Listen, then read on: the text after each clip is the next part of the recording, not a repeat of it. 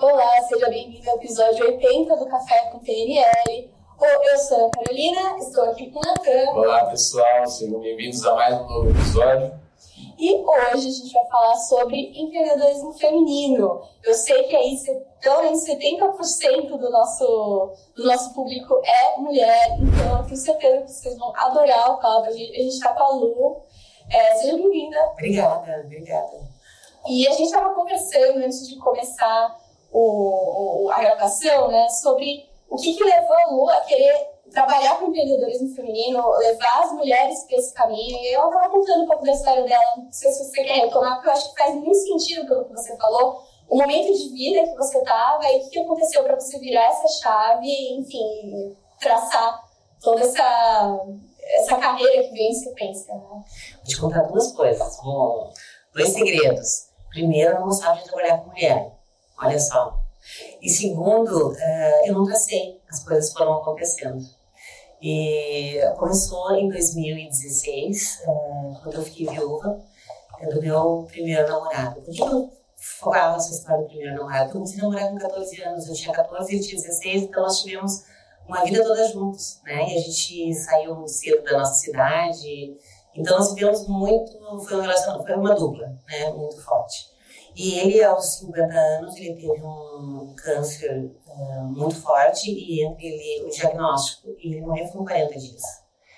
E nesses 40 dias, uh, quem está no processo não tem consciência do que está acontecendo, né? Então foi um processo bem doloroso. E eu tive uma reação muito diferente, assim, quando ele morreu. Eu perdi a coragem de ir adiante porque eu percebi, naquele momento, que eu não era protagonista uh, da minha própria história.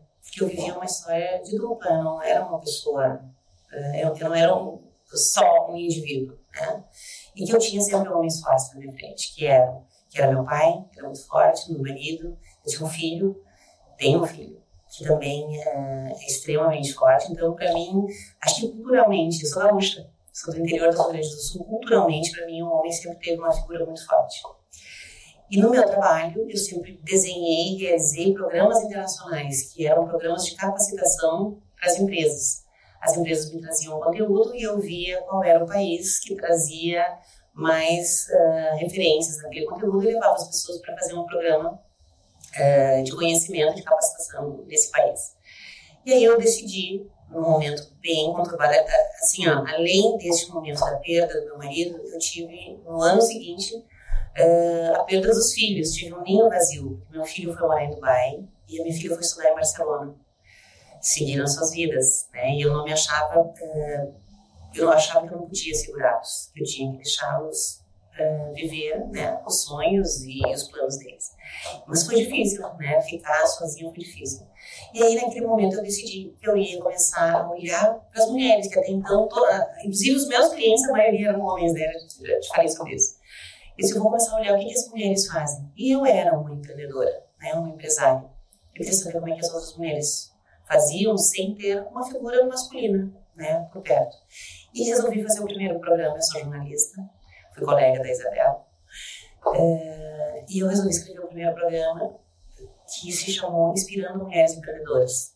Quando eu escrevi, eu quis contar uma história, né? E aí fui para Portugal, e conheci algumas histórias empreendedoras e convidei algumas amigas para ir comigo. Então, aquele programa era um programa em causa própria, né? não era um programa que ninguém tinha me contratado para fazer. Eu levei 25 mulheres, fizemos um curso na Universidade Católica Portuguesa sobre empreendedorismo no feminino. E visitamos grandes empreendedoras, grandes empresárias que tinham feito o seu, o seu próprio negócio. Foi fantástico, foi maravilhoso, até porque o destino eu tinha escolhido propositalmente, né, pelo idioma que era muito confortável, pela, pela hospitalidade, que Portugal é maravilhoso, e naquele momento Portugal estava muito, muito em voga, né, um país que, que deu uma grande virada em termos culturais e de turismo também. O que foi mais diferente em tudo aquilo foi que eu percebi o engajamento com aquelas mulheres que eu nunca tinha sentido, né? Porque eh, lembra que a referência eram sempre os homens, como é que as mulheres vão se tornar interessantes de uma hora para outra? Eu achei aquilo incrível. E elas me pediram para que o programa não parasse, que a gente fizesse uma segunda edição. E logo na sequência, obviamente, tinha um grupinho, né, e nós ficamos umas ajudando as outras. Algumas não eram empreendedoras, começaram a empreender, algumas fizeram uma mudança de carreira, algumas simplesmente mudaram o status do seu negócio, mas foi muito importante. E eu percebi que a conversa entre mulheres era diferente. Me senti muito segura, eu senti uma rede de proteção. Hoje eu uso muito a palavra, não falo networking, eu falo netweaving, que é justamente isso, é quando a gente tem uma rede de troca, sem necessariamente estar preocupada com o work, com o trabalho, né? Ele é uma consequência, né? O network não, ele, ele foca no trabalho. Bom, fizemos o segundo programa, dessa vez com 50 mulheres. Mas antes disso, eu montei uma página no Instagram para poder viajar com as mulheres para que elas pudessem ficar postando a, as fotos e a família acompanhar. Então tinha 300 pessoas. E eu gravei antes de embarcar em Portugal, eu gravei assim, gente, já vamos ter um segundo inspirando mulheres empreendedoras daqui seis meses e nós vamos para Dubai. Nosso tema vai ser o luxo. Desliguei o telefone, embarquei para São Paulo. Quando eu cheguei em São Paulo, tinha 250 pedidos eu quero ir para Dubai. De novo, foi uma surpresa, né? E fomos, nós fomos com 50 mulheres, é, ficaram muitas na lista de espera. Fizemos um programa sobre luxo, fizemos um curso na Sorbonne de Abu Dhabi, foi lindo. E de novo eu observei a mesma coisa. Aquelas mulheres totalmente entregues, era uma rede segura de netweaving e eu falei, gente, isso é muito maravilhoso. Só que a gente viajou no meio da pandemia, a gente não sabia. Nós viajamos em março e voltamos no último voo da Emirates. 17 de março foi quando teve lockdown aqui no Brasil e a gente chegou nesse dia. E, enfim, eh, foi muito difícil.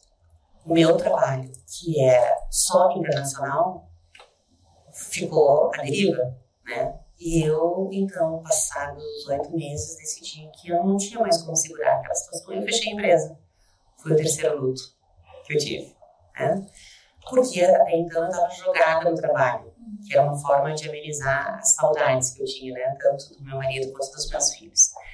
E aí as mulheres me chamavam e eu fiquei muito, mais medo ainda, mais insegura ainda, porque se eu falava sobre empreendedorismo, como é que de repente eu, uma empreendedora estava sem saber para onde que eu ia.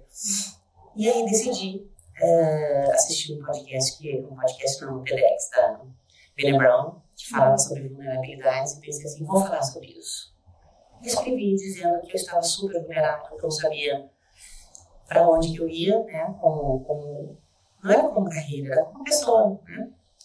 E aí uh, comecei a escrever, e as mulheres escreviam muito no direct do Instagram dizendo, fui demitida, minha empresa quebrou, meu marido foi demitido, não sei o que fazer. E eu disse, bom, então vamos todas juntas, porque a gente está no mesmo, todos estamos todas no mesmo momento, né? Estava todo mundo muito inseguro. Então aquela minha sensação de insegurança não era uma, uma questão só minha, pessoal, né? E aí eu decidi fazer o primeiro Inspirando Nacional. E fiz o primeiro Inspirando Nacional em Santa Catarina. E foi incrível porque uh, fizemos ele híbrido, porque estávamos saindo da pandemia, foi assim, o primeiro final de semana que abriu em Santa Catarina, a gente já estava tudo pronto e vamos fazer. Nós tivemos 1.500 inscritos.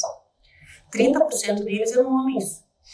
Obviamente que a gente estava naquele momento, lembra que todo mundo fazia live, que todo mundo estava muito. A nossa, eu, eu falava assim, gente, é como receber as pessoas na sala da casa uma live. Não tinha um outro, um outro jeito de se comunicar, né? Então as lives foi, foi o jeito que a gente encontrou rapidamente de se comunicar. E foi sensacional, porque os que puderam, e a gente fez umas sete, oito salas diferentes, uma sala tinha 30 pessoas, a outra, um espaço aberto, tinha 70, todo mundo de máscara. A Universidade do Vale do Itajaí apoiou, que é a Univale, então a gente teve mais de 30 professores dando aula durante os três dias, tivemos muitas vivências, foi incrível, foi incrível. Aí eu vi que eu tinha na mão, e naquele dia eu recebi, naquele naquele evento eu recebi convite para voltar para Portugal, para ir para Itália, para ir para o Nordeste. Aí eu percebi que a gente tinha um movimento que não era meu, uh, porque eu não era dona desse movimento, mas que era um movimento de mulheres que inspiravam outras mulheres. Cada mulher que falava inspirava um monte de outras mulheres. E aí até hoje elas falam assim, nossa, porque olha o que você faz. E eu brinco, né? Gente, eu não faço absolutamente nada. Eu só reúno as pessoas e dou voz para as pessoas para que elas inspirem outras pessoas. E o Inspirando hoje nós temos mais de 20 mil mulheres que nos acompanham, que viajam. A gente faz, estou uh, indo sábado agora para Paris para a 11 primeira edição Inspirando Mulheres Empreendedoras. Já tivemos seis edições internacionais e voltamos em março do Marrocos e uh, já tivemos cinco nacionais. E os nossos pilares são conexão, capacitação e inspiração. E é isso que o Inspirando faz. Não deixei nem você falar comigo, senão que eu falo demais. Mas eu queria te contar um pouco dessa história. Sensacional, sensacional. É, é bem isso que você falou, acaba se tornando muito maior que a gente, né? Por exemplo, dentro do DL a gente tem as águias, né? E o que a gente vê é que o grupo das águias que se formou é, é muito mais forte que, que até que a gente, né? Porque eles vão levando carinho e reconhecimento de uma forma tão gigantesca que pode, pode até, a gente adora saber que eles passaram por lá, mas acaba que o grupo das águias acaba sendo muito maior né, que tudo isso. Mas uma coisa que você falou que eu achei muito interessante é o fato de você criar uma rede de mulheres e que lá elas têm, vamos dizer assim, uma segurança psicológica para dividir suas questões. Qual que você acha que é a diferença que uma mulher, o que uma mulher passa, por exemplo, que um homem passaria em questão de insegurança, dúvida de, de que caminho seguir na questão do empreendedorismo? É, a mulher tem algumas questões bem diferentes. Primeiro, porque ela empreende é, muito pela, pelo sentimento. Primeiro, ela, ela ama o negócio, depois ela abre o negócio, ela, tem um amor muito grande para o negócio. A mulher tem uma intuição, você sabe disso, que é diferente do homem, a mulher ela age mais para a intuição, o homem é mais racional.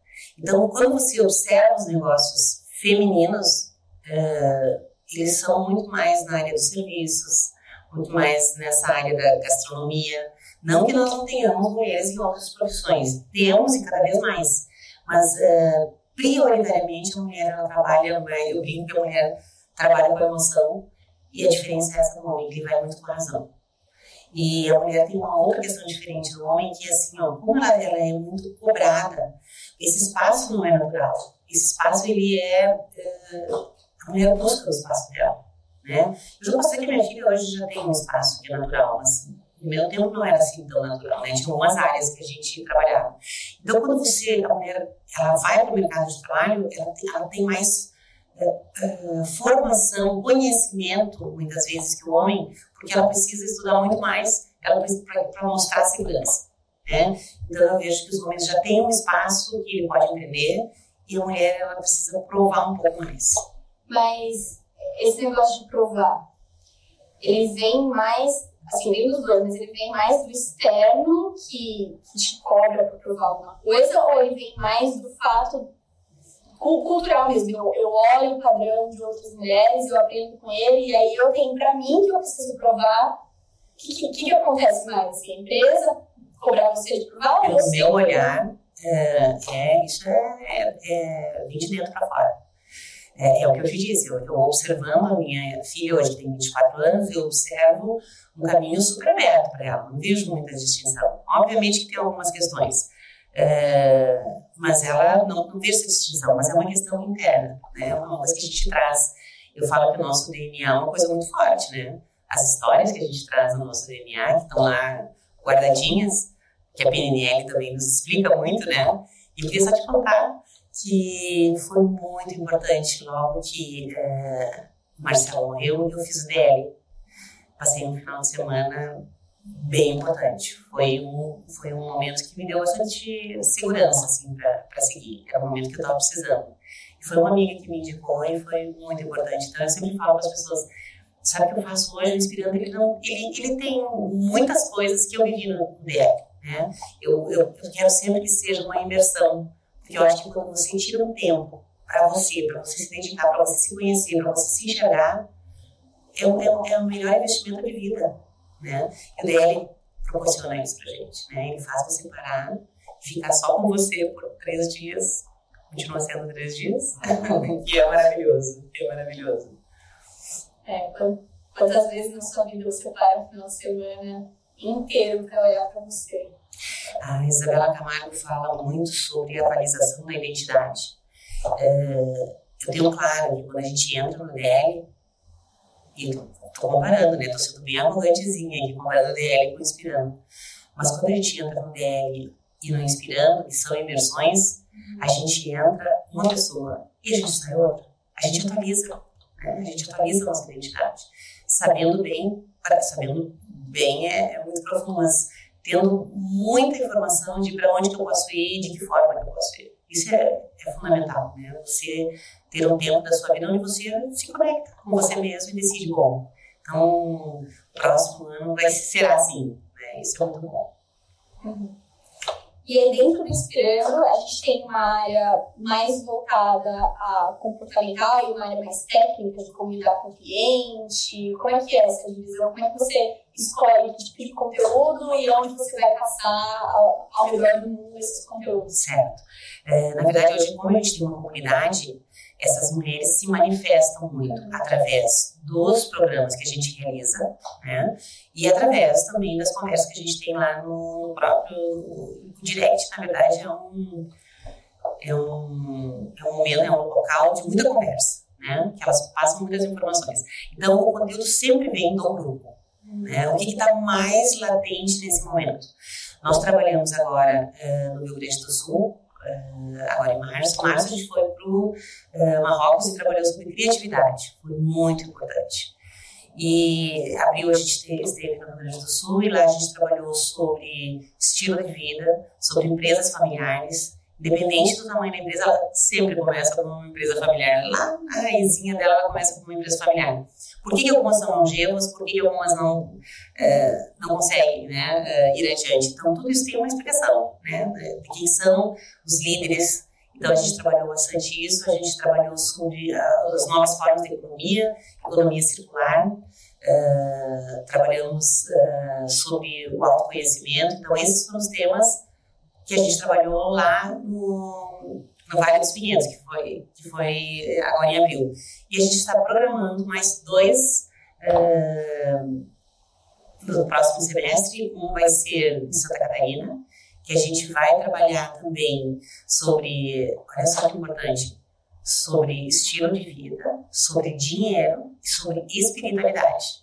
No empreendedorismo, sempre com foco no empreendedorismo. E vamos para Disney em novembro, no final do ano, para falar sobre uh, essa, esse relacionamento com os clientes.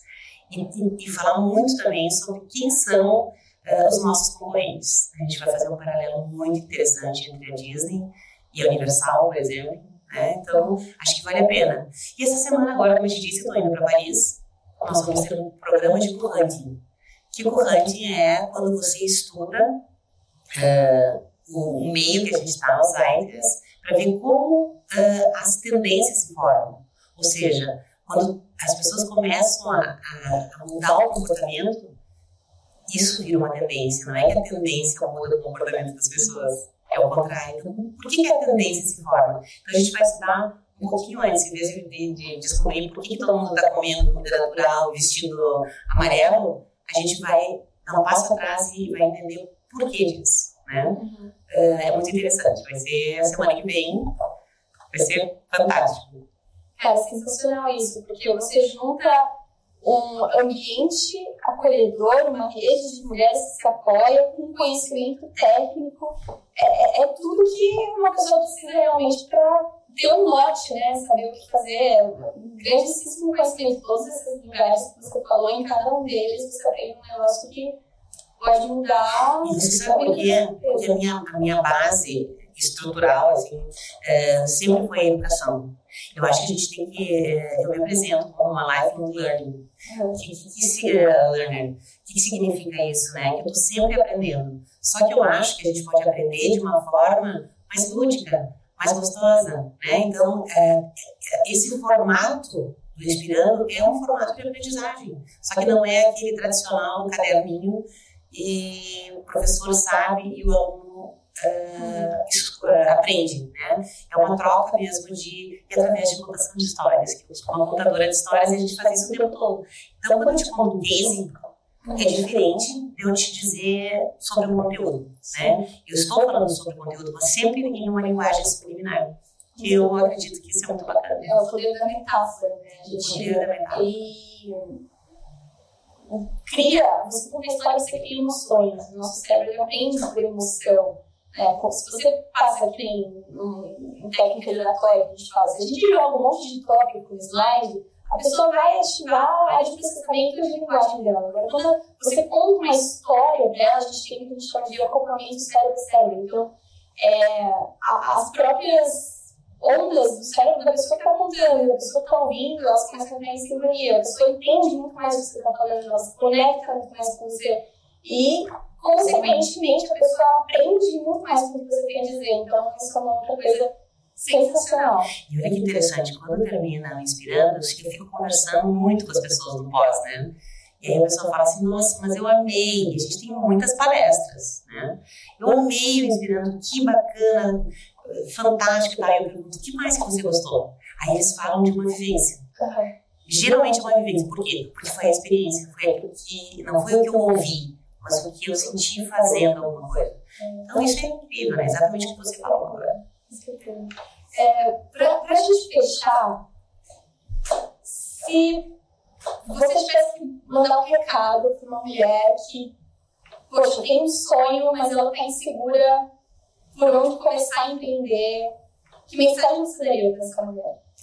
Primeiro ela precisa se conhecer. Eu acho que o primeiro passo é quem ela é, o que ela gosta de fazer e o que ela sabe fazer. Né? Eu acho que eu, porque ninguém eh, aguenta ficar fazendo uma coisa que não gosta e que não veio para cá, para esse mundo para fazer. Né? Eh, eu, eu, eu costumo dizer que os negócios procuram a gente, não é a gente que procura os negócios. Né? Eu acho que abre o ouvido, deixa a mensagem chegar, que ela vem. Né? Então, e, e aí o segundo passo é a coragem. Não vai ser fácil. Né? Não é é, não é a história da caixinha, assim, você vai passar por desafios o tempo todo. E esses desafios, eles não podem ser vistos como coisas negativas. É um desafio mesmo. Né? Não são coisas, é que você tem que fazer. É, eu lembro de um, de um momento que eu me achei assim uma coitada, porque tudo na minha empresa, de uma certa forma, passava por mim. E uma coisa que, que eu gostava de fazer, mas eu também me incomodava muito, era na época fazer e-mail marketing. A gente fazia muitos e-mails marketing. Eu pensava assim, mas será que ninguém tem competência para fazer? Eu tinha uma equipe de marketing. Por que, que eu tinha que aprovar? Né? E aí depois eu fiquei pensando, gente, que prazer. Eu amo, eu sou da área de comunicação, eu amo. Uh, não é que eles passavam para aprovar, aquilo era eu que precisava aprovar. Né? Eles, eles, eles podiam mandar, mas aí não tinha uh, DNA da empresa. Né? E aí eu percebi que é isso, quando você empreende, você tem que colocar o teu DNA ali. Né? E, e, e fazer aquilo com amor, não tem outro jeito. Nossa! Isso. Muito bom nosso papo. Se tiver mais tempo, eu ficava falando, nossa, eu nem sei. Tá chimarrão É. entendeu? Eu adoro empresa e eu adoro o assunto de empreendedorismo. Eu acho que agrega demais, principalmente para o nosso público que está ouvindo. Lu, onde a gente pode te encontrar nas redes sociais, onde a gente pode acompanhar o Colega Esperando?